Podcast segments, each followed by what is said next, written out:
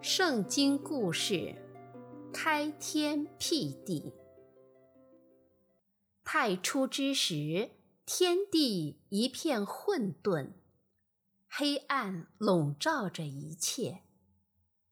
地球在广阔无垠的宇宙中漂浮，它的上面被无边无际的水包裹着，没有陆地。没有生命，整个世界暗淡无光，寂静无声。上帝的灵在水面上运行，看到这种景象，他决定要改变这一切，便说：“要有光。”刹那间，光出现了。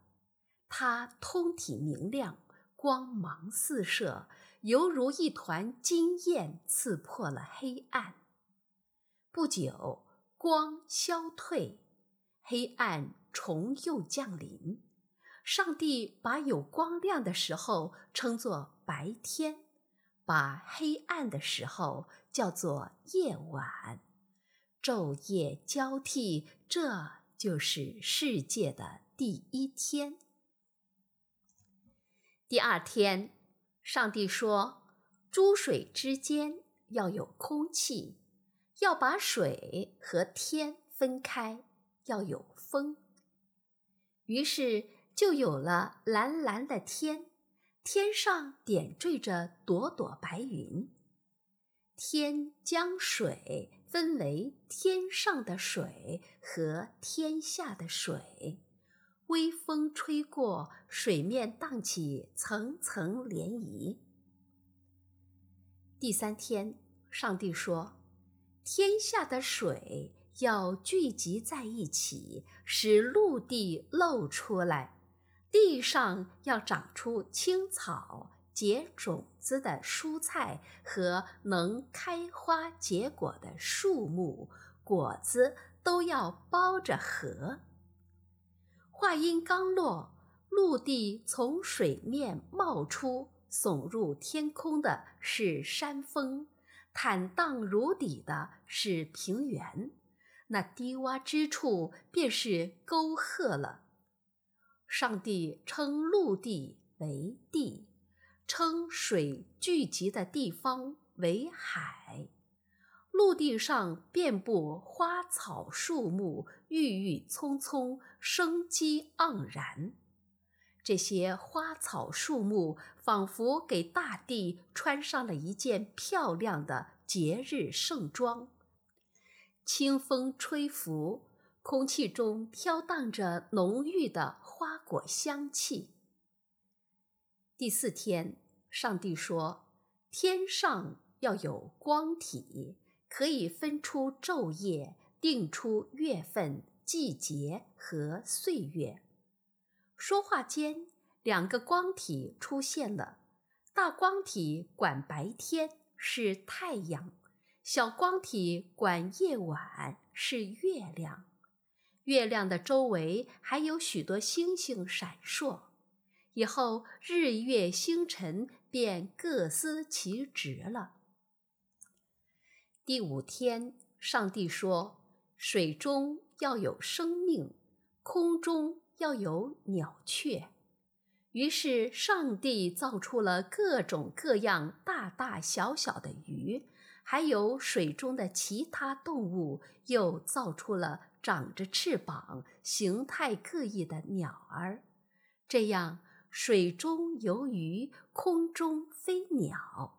上帝看见这一切，非常高兴，赐福他们说：“繁衍生殖吧，鱼儿和鸟雀，让天地充满生机。”第六天，上帝说：“地上要生出活物来，畜生、昆虫和野兽各从其类。”上帝又造出了种类繁多的动物，这些动物在天地间横冲直撞，好不热闹。看着动物们狂欢乱舞的样子，上帝想，他们得有个管理者才行。于是他抓起一把尘土，仿照自己的样子造出了人，让人来管理空中的飞鸟、水中的游鱼、地上的野兽以及各种昆虫。上帝对人说：“你们要生养众多，要治理海洋，要管理陆地，水中游的、地上跑的、空中飞的，都是你们的臣民。你们得照料好他们。”昼去夜来，第六天就在这样繁忙的工作中结束了。上帝说：“要有光。”天地万物都已造齐，上帝望着自己的杰作，非常满意，就给自己放了一天假，休息去了。这第七天，上帝赐名为圣日，也叫安息日。上帝创造万物及犹太教的安息日都源于这个故事。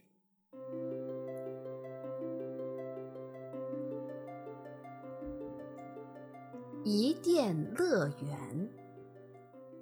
上帝创造天地万物后，在第六日造出了人。耶和华上帝按照自己的形象，用尘土造出了人，往人身上吹了一口气，人就活了。人有生命，会说话，能行走。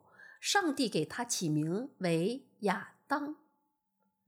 根据上帝的安排，亚当住在伊甸园，看守伊甸园。伊甸园里青山绿水，百草丰茂，还有各种各样的树木。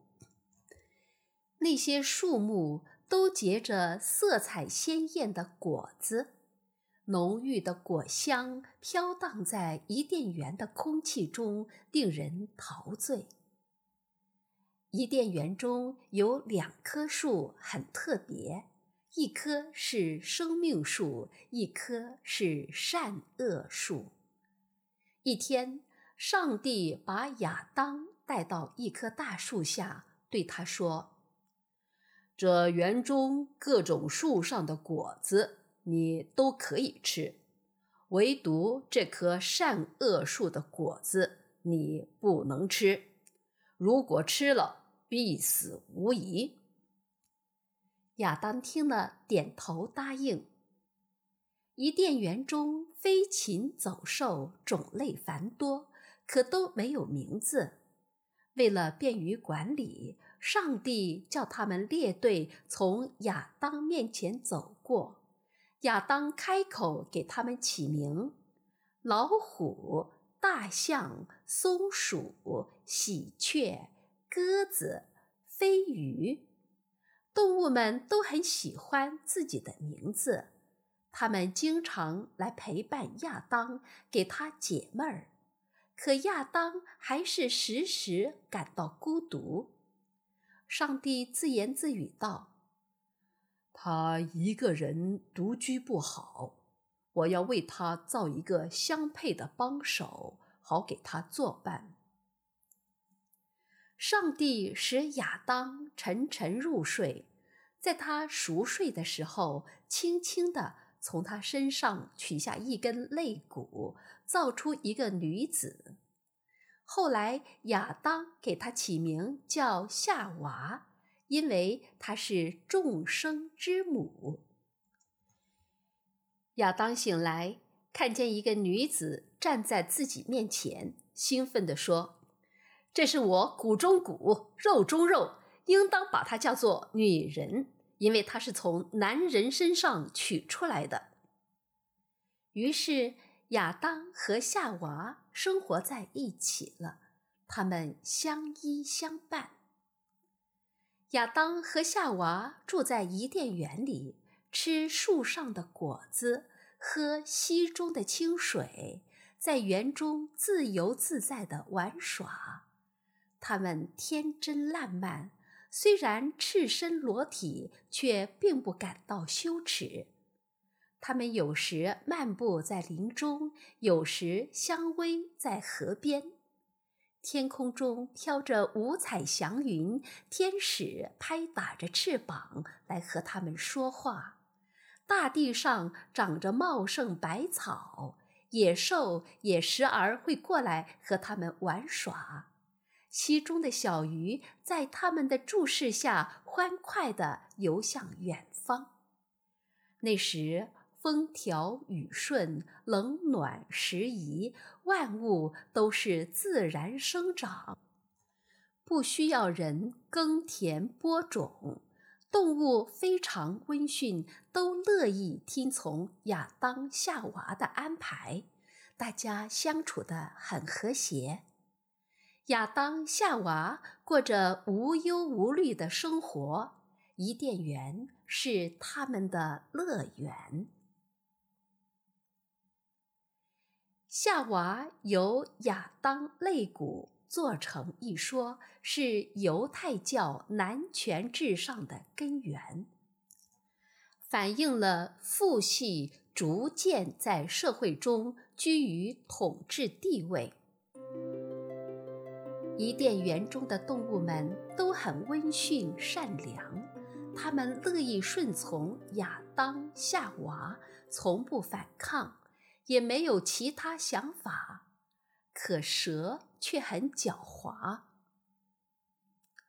有一天，亚当睡着了，而夏娃丝毫没有睡意。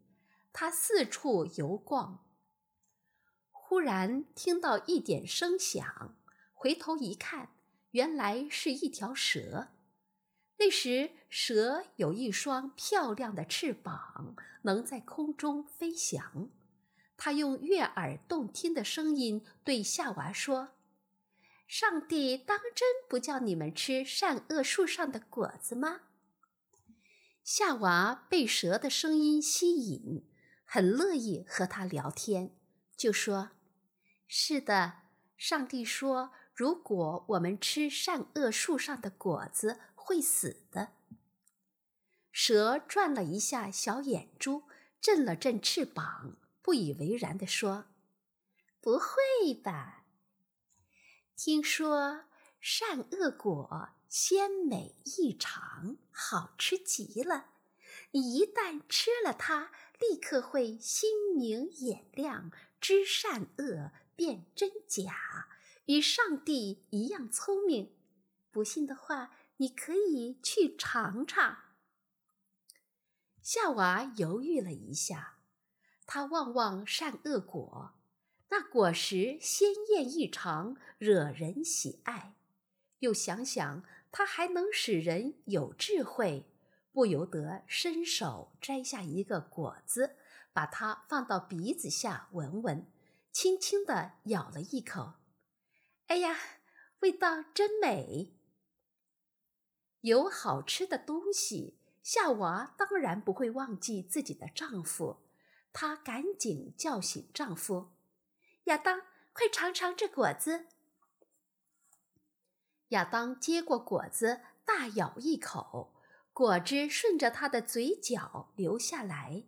美味的果子让他忍不住大叫起来：“太棒了！我从没吃过这么好的东西。”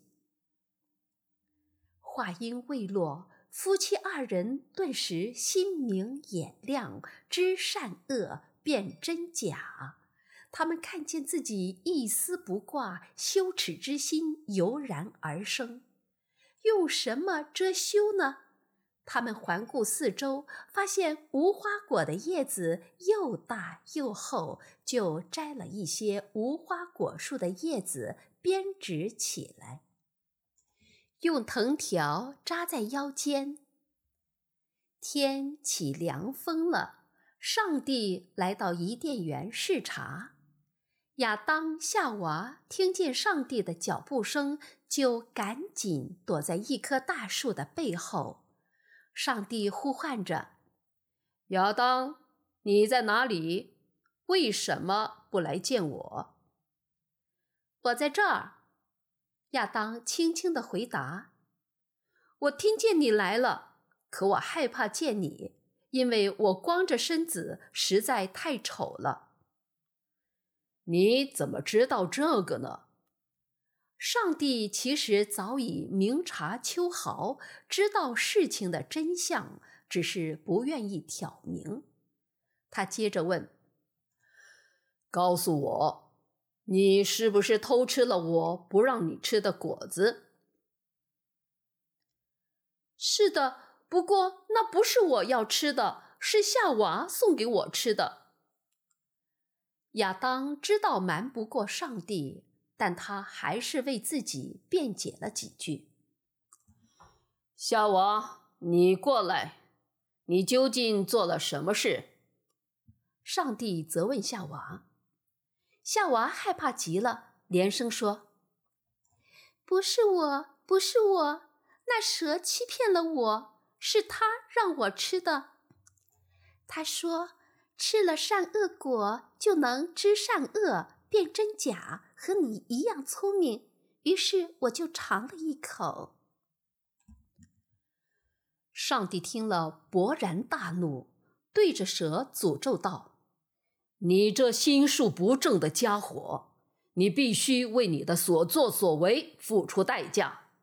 从今以后，你只能用肚子走路，终身吃土，还得忍受蜕皮的痛苦。”你要和女人世代为仇，女人见了你要伤你的头，你见了女人要咬她的脚后跟。从此，蛇就失去了美丽的翅膀，只得用肚皮贴着地面爬行，在生长的过程中还得忍受蜕皮之苦。上帝又对女人说：“你也必须接受惩罚。从今以后，我要增加你怀孕的痛苦。你在生孩子时会伴随剧烈的疼痛，这种疼痛甚至可以危及你的生命。你将成为你丈夫的附属品，终生受丈夫管制。”上帝转过身对亚当说：“因为你不听我的话，从此以后你要饱受劳役之苦。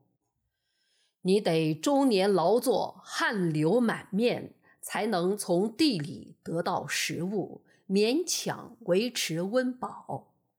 你死后将化作尘土，因为你本来就是尘土。”说完这些话，上帝用皮子做了衣服给他们穿上。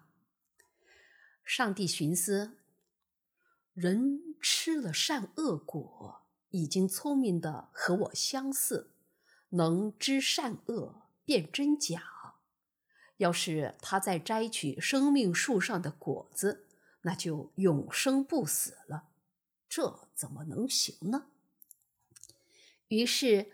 他把亚当、夏娃逐出伊甸园，又派天使到伊甸园的东面，拿着旋转并发出火焰的剑，把守着生命树，以防被人偷吃。离开了伊甸园，亚当、夏娃的幸福生活也就一去不复返了。西方有原罪之说。所谓原罪，就是人类始祖亚当、夏娃所犯之罪。他们违反了上帝的诫令，偷吃了知善恶的果子。这种罪行具有永世的意味，凡他们的子孙从生下来便有罪，因此人人有罪。只有通过信仰上帝和依靠耶稣，通过受苦受难，灵魂才能得救，死后方可进入天国。在西方，伊甸园、禁果都是家喻户晓的典故。无花果叶又称遮羞布，蛇被认为是狡猾的。